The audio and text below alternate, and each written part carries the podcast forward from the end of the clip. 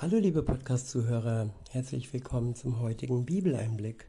Schön, dass du wieder dabei bist. Heute habe ich ein Kapitel aus dem ersten Petrusbrief. Es ist das Kapitel 3 und ich verwende mal wieder die Übersetzung Das Buch von Roland Werner. Der erste Abschnitt ist überschrieben mit Frauen und Männer. Ab Vers 1 heißt es, was bedeutet das jetzt für uns? Zum Beispiel dies. Ihr Frauen ordnet euch freiwillig euren Ehemännern unter. Und zwar aus diesem Grund. Selbst wenn einige von ihnen Gottes Botschaft nicht ihr Vertrauen schenken, können sie so durch das Verhalten ihrer Frauen ohne Worte für die Sache Gottes gewonnen werden, weil sie beobachten, wie ihr in Ehrfurcht vor Gott und untadelig lebt. Das Zeugnis, ohne Worte so zu leben, wie es Gott für uns gedacht hat. Und durch unser Zeugnis, durch unsere Taten, wie wir uns geben, ohne dass wir etwas sagen, sondern ja, dass wir uns hingeben dass wir uns unserem Partner hingeben und damit sind auch die Männer gemeint. Also es geht nicht nur um die Frauen, die etwas tun dürfen, sondern es ist ein Gleichklang. Es ist keine Unterwerfung und kein Sklavendienst, äh, welche sich die Frauen hingeben müssen, sondern es ist alles aus Liebe heraus ähm, erschaffen worden. Dieses Bild von Frau und von Mann. Es ist ein gutes Bild, das heute zerrissen wird, zerstört wird und das gibt Spaltungen, das gibt ja die die Geschlechter werden zerstört, indem es zig verschiedene unterschiedliche Geschlechter gibt und man kann von heute auf morgen ähm, sein Geschlecht ändern. Aber wie sehr zerreißt das die Seele eines Menschen? Das ist nicht so von Gott gewollt. In Vers 3 heißt es, dabei soll euer Schmuck nicht vor allem in äußerlichen Dingen bestehen, wie zum Beispiel aufwendige Frisuren oder Goldgehänge oder besonders teure Kleider. Ja, hier ist die Worte, auf die Worte zu achten, nicht vor allem. Das heißt nicht, dass, dass man, dass Frau sich nicht schick machen darf, sondern das soll nicht das alleinige Merkmal einer, einer Frau sein, dass sie äußerlich schick aussieht.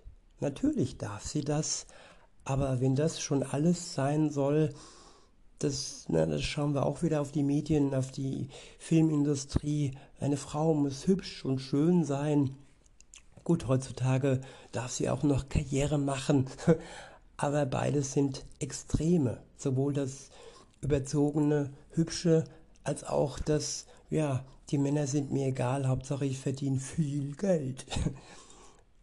ähm, weiter heißt es, in, ähm, Moment, ähm, sondern ihr sollt euch auszeichnen durch eure inneren Werte die euer gesamte, eure gesamte Persönlichkeit prägen. Euer Innerstes soll Sanftmut und friedvolle Ruhe ausstrahlen. Das ist sehr wertvoll vor Gott. Ich wiederhole, deshalb haben sie sich auch, hm, jetzt bin ich vorgesprungen, euer Innerstes soll Sanftmut und friedvolle Ruhe ausstrahlen. Das ist sehr wertvoll vor Gott. Das sind weibliche Züge, das sind weibliche Eigenschaften. Sanftmut und friedvolle Ruhe. So stellt sich Gott eine Frau vor. Sie, ja, sie bereichert den Mann der andere Eigenschaften von Gott geschenkt bekommen hat, durch der er die Frau ebenso bereichert. Es ist ein gegenseitiges Bereichern. Und ja, es ist wertvoll vor Gott, wenn ich meiner Berufung als Mann oder als Frau nachkomme und so lebe, wie es sich Gott von mir wünscht und so wie es für mich vorbereitet ist, dass wir uns nicht verbiegen müssen, dass wir nicht ähm, den Maßstäben dieser Welt folgen müssen, denen wir überhaupt nicht äh, nachkommen können, weil wir dazu nicht gemacht sind. In Vers, 3, äh, Vers? Vers 5 heißt es, auf diese Weise haben sich in früheren Zeiten die Frauen verhalten, die sich ganz auf die Seite Gottes gestellt haben. Das war ihr Schmuck. Sie waren Frauen voll von starker Hoffnung auf Gott. Deshalb haben sie sich auch ihren Männern freiwillig untergeordnet. Ja, ich würde eher übersetzen freiwillig hingegeben. Und ähm, ja, nicht, dass man wirklich denkt, dass es hier um eine Versklavung geht. Es ist nichts Negatives. Es hat etwas mit Liebe zu tun. Es hat etwas mit Hingabe zu tun. Und genauso ist auch die Männerwelt aufgefordert, sich ähm, ihren Frauen hinzugeben. Weiter heißt es, so machte es zum Beispiel Sarah, die Abraham gehorsam war und ihn Herr nannte. Klar, sie hatte auch ihre Momente, wo sie ja schwach wurde, indem sie darüber gelacht hat, dass sie in ihrem hohen Alter nochmal schwanger werden sollte. Aber das ist die Menschlichkeit und äh, sie ist wieder zurückgekommen zu dem, wozu Gott sie beauftragt hat. Und ihre Sanftmut und ihre Ruhe hat dann wieder die Oberhand gewonnen. Und sie wurde beschenkt mit einem Kind in hohem Alter. Weiter heißt es, ihr seid dann ihre Töchter, wenn ihr wie sie das Gute tut und euch durch überhaupt nichts erschrecken lasst. Ja, ohne Schrecken, mutig und ja, Gott angehaftet. Also wer Gott auf seiner Seite hat, der braucht vor nichts zu erschrecken. Und diese Stärke und diese Angstlosigkeit bekommt eine Frau von Gott geschenkt. Es ist euer Geschenk, liebe Zuhörerin, wenn ihr es von ihm empfangen wollt. Er stärkt euch für eure Aufgabe als Frau in der Welt. In Vers 7 heißt es, genauso sollt auch ihr Männer euch verhalten und euer gemeinsames Leben voller Einsicht und Rücksicht gestalten. Weil die Frauen körperlich schwacher, schwächer sind als ihr. Ich wiederhole, genauso sollt auch ihr Männer euch verhalten und euer gemeinsames Leben voller Einsicht und Rücksicht gestalten, weil die Frauen körperlich schwächer sind als ihr. Männer sollten einsichtig und rücksichtsvoll gegenüber ihren Frauen sein. Sie sollten ihre Grenzen respektieren und achten dass sie ihre Grenzen nicht ähm, ja, verbiegen müssen, so wie es heute in der Gesellschaft gefordert wird, dass die Frau ihren Mann stehen muss, was überhaupt nicht geht. Denn eine Frau ist eine Frau und sie ist kostbar, sie ist besonders. Genauso aber auch ein Mann. Und diese Grenzen sollten nicht ähm, aufgehoben werden, weil dann entsteht nur Krampf und man wird krank durch diesen Druck und durch diese Last, die man sich aufbürgen lässt. Und körperlich schwächer sein heißt nicht, dass, dass äh, Frauen dann ja geistige Stärke haben, so wie es in den Versen zuvor gehießen hat, dass sie ohne, ohne Angst und stark wie eine Superwoman ja durch ihr Leben geht. Und diese innerliche Stärke und die äußerliche Schönheit und alles zusammen ist kostbar und wunderbar. Weiter heißt es, deshalb behandelt sie erst recht voller Respekt und macht euch klar, dass sie gemeinsam mit euch Anteil haben an Gottes Geschenk des Lebens. Diese Aussage gibt es nur im Christentum. Für die Männer, die äh, ja, denen befohlen ist, aufgetragen ist, ihre Frauen mit vollem Respekt zu behandeln. Schauen wir uns andere Religionen an. Dort sieht es ganz anders aus. Dort liest man zum Beispiel ja, dass das Erbrecht ganz unterschiedlich ist und dass die Rechte einer Frau, ja, ich würde fast sagen, kastriert sind und, und ja, geschmälert sind im Vergleich zum Mann. Und hier in der Bibel ja, ist es ganz anders dargestellt. Sie sind gleichwertig. Wir haben alle, ob Mann oder Frau, unterschiedliche ja, Fähigkeiten. Und diese Fähigkeiten sind beiderseitig sehr kostbar und wertvoll, auch wenn sie unterschiedlich sind. Und diese Unterschiede sollten wir als Vorteil, als Geschenk sehen und nicht als Nachteil. Weiter heißt es, dann werdet ihr euer, eure Gebete nicht selbst behindern. Ich wiederhole nochmal. Deshalb behandelt sie erst recht voller Respekt und macht euch klar, dass sie gemeinsam mit euch Anteil haben an Gottes Geschenk des Lebens. Dann werdet ihr eure Gebete nicht selbst behindern. Der nächste Abschnitt ist überschrieben mit Leben in Harmonie. Ab Vers 8 heißt es, das alles läuft darauf hinaus, dass ihr alle harmonisch und einmütig miteinander lebt und auch im Leiden zueinander steht, dass ihr die Schwestern und Brüder in Gottes Familie lieb habt und voller Erbarmen und Demut miteinander umgeht.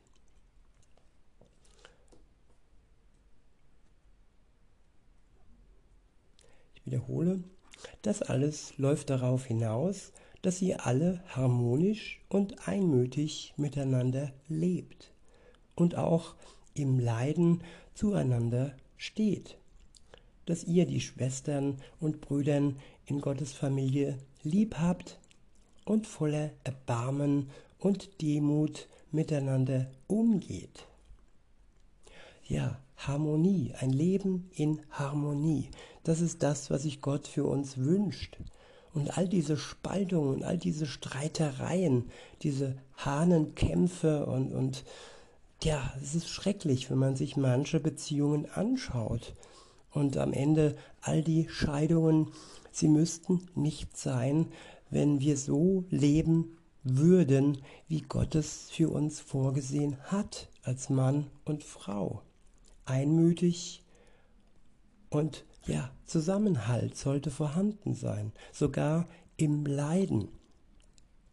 Ich habe es bei meinem Bruder gesehen in seiner Jugend, als er einen schweren Unfall hatte.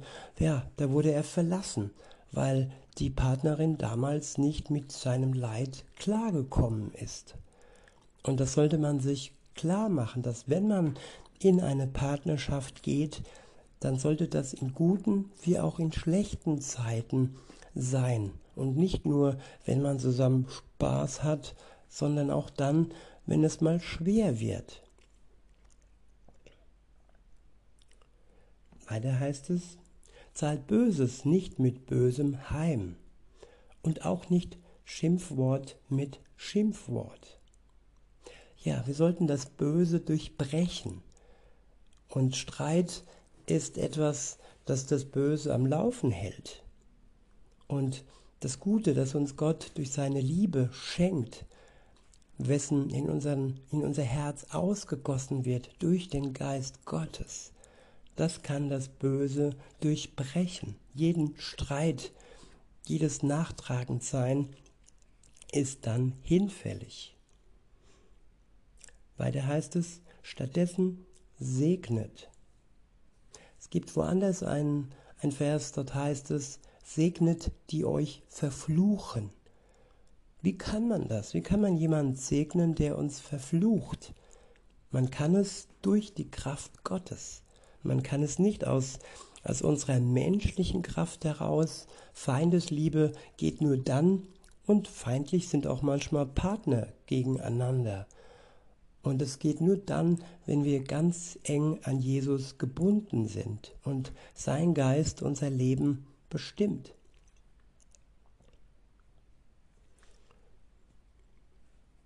Ich wiederhole, stattdessen segnet, denn dazu seid ihr von Gott berufen, dass ihr Erben des Segens seid.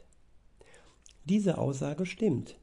Wer das Leben lieben und gute Wer das Leben lieben und gute Tage sehen will, der soll aufhören, Böses zu reden und seine Lippen davon abhalten, Hinterhältiges zu sagen.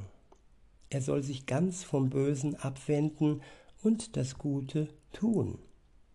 Frieden suchen mit ihm mit ganzer Kraft nachjagen. Frieden suchen und ihm dem Frieden mit ganzer Kraft nachjagen. Ja, wem laufen wir hinterher? Der Streitsucht oder dem Frieden? Das sind zwei Wege, für die wir uns entscheiden können und für die wir, ja, vor allem, wenn es den Frieden angeht, für die wir ausgerüstet werden von Gott.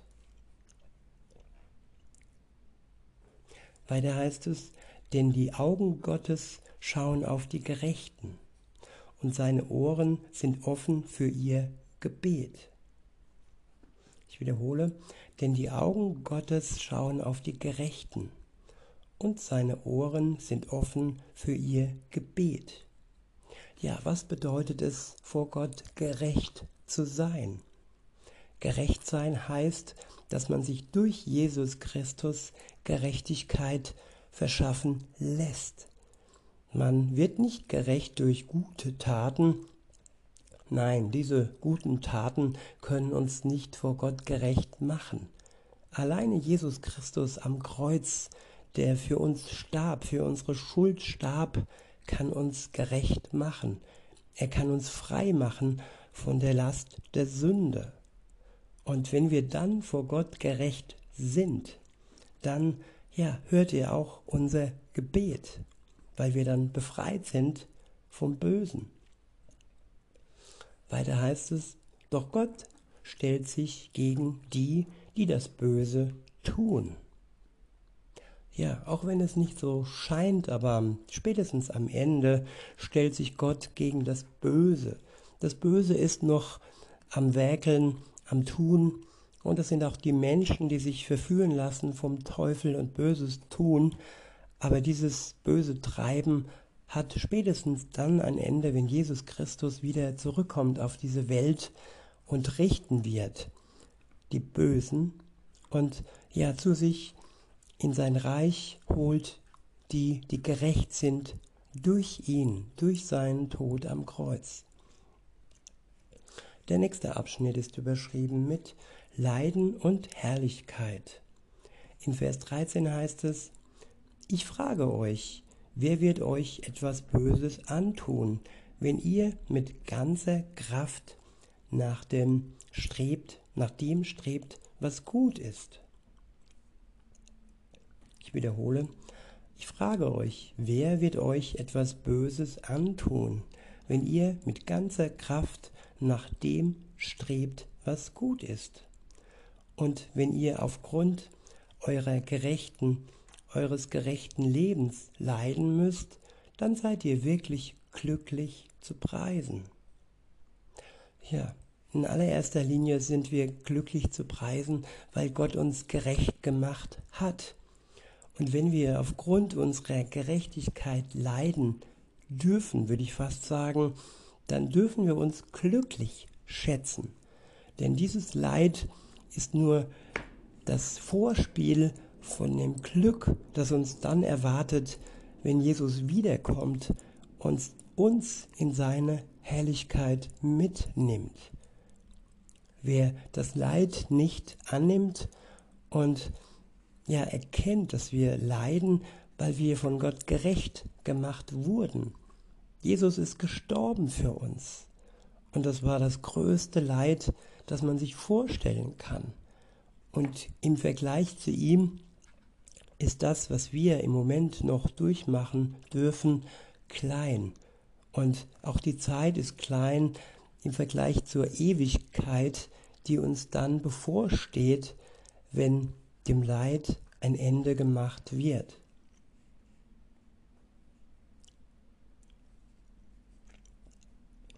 Ich wiederhole und fahre fort.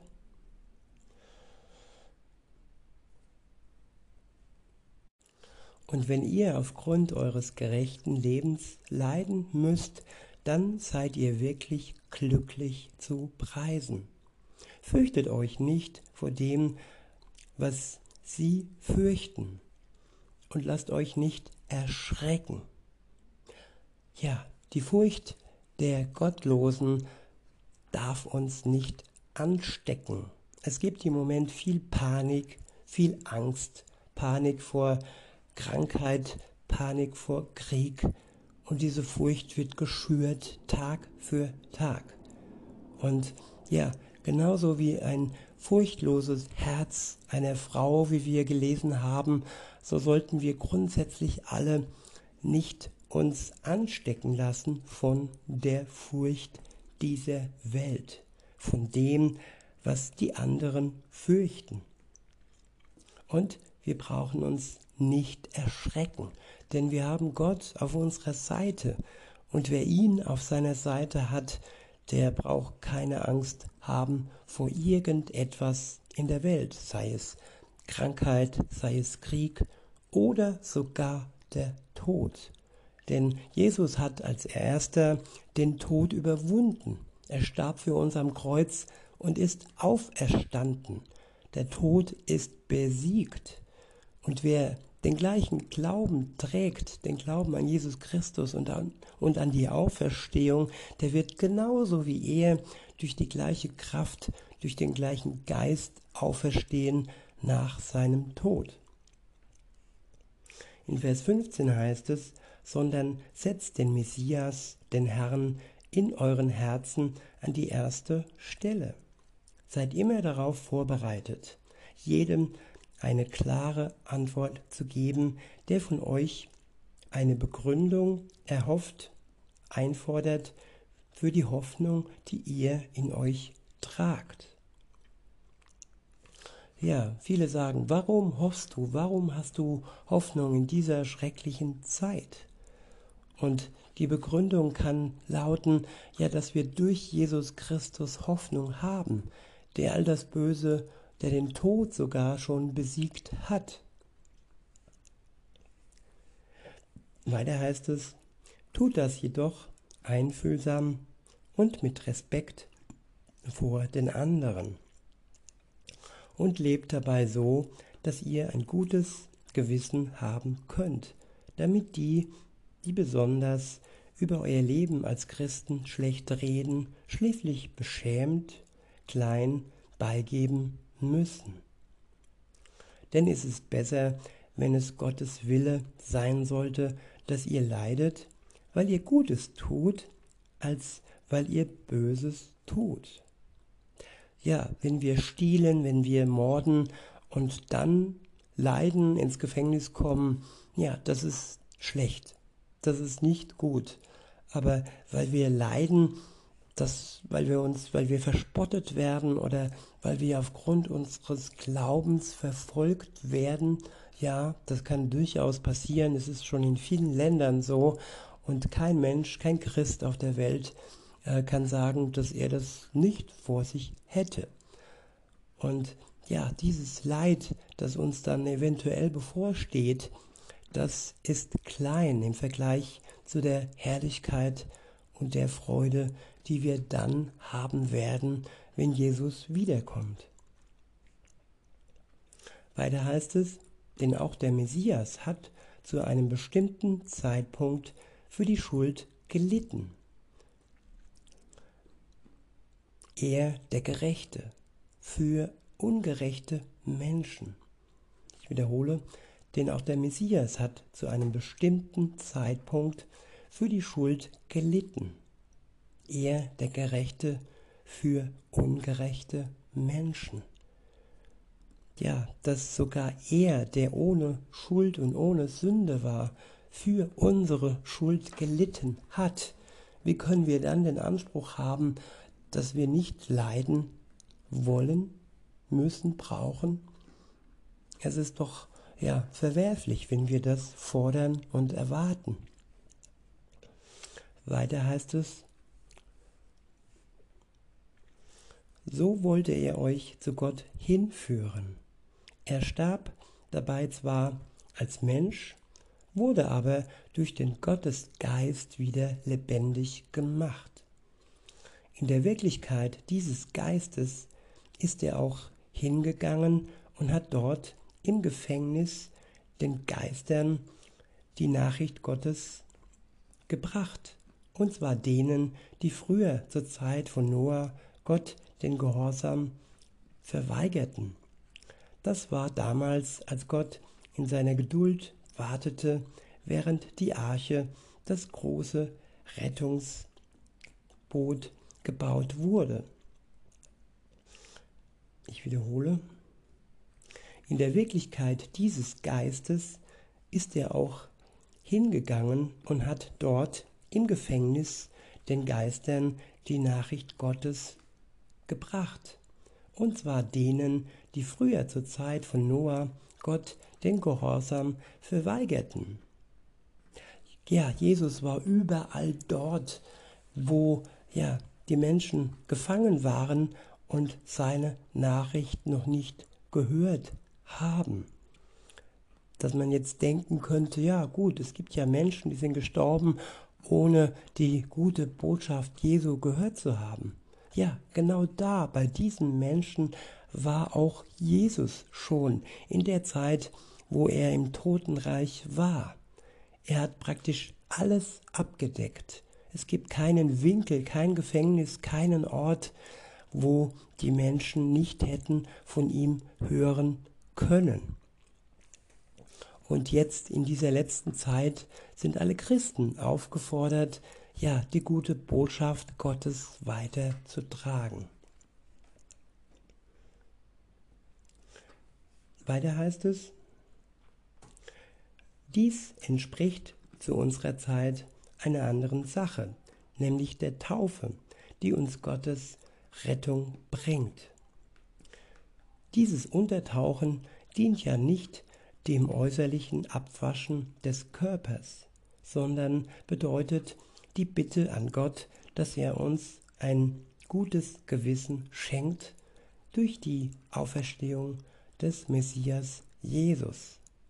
Ja, die Taufe ist wie ein Siegel, ein körperliches Zeichen an uns. Es ist sichtbar für uns und für, die, für alle anderen, die dabei sind. Bei meiner Taufe waren viele Menschen dabei, weil wir waren damals viele Täuflinge. Und das war mein erstes Zeugnis, das ich abgegeben habe damals. Da war ich noch recht jung. Und es war ein sehr bewegendes Erlebnis. Das erste Mal vor vielen Zeugen Gott ja loben und ihm die Ehre zu geben und dass an mir die Taufe vollzogen wurde, das Untertauchen symbolisch mit dem Sterben mit Gott und das Auftauchen symbolisch die Auferstehung und das Reingewaschensein von der Sünde. In Vers 22 heißt es, der ist jetzt auf dem Ehrenplatz zur rechten Seite Gottes, nachdem er in die himmlische Welt hineingegangen ist. Dort sind ihm die Himmelsengel, Mächte und Gewalten untertan. In diesem Sinne, liebe Zuhörer, wünsche ich euch noch einen schönen Tag und sage bis denne.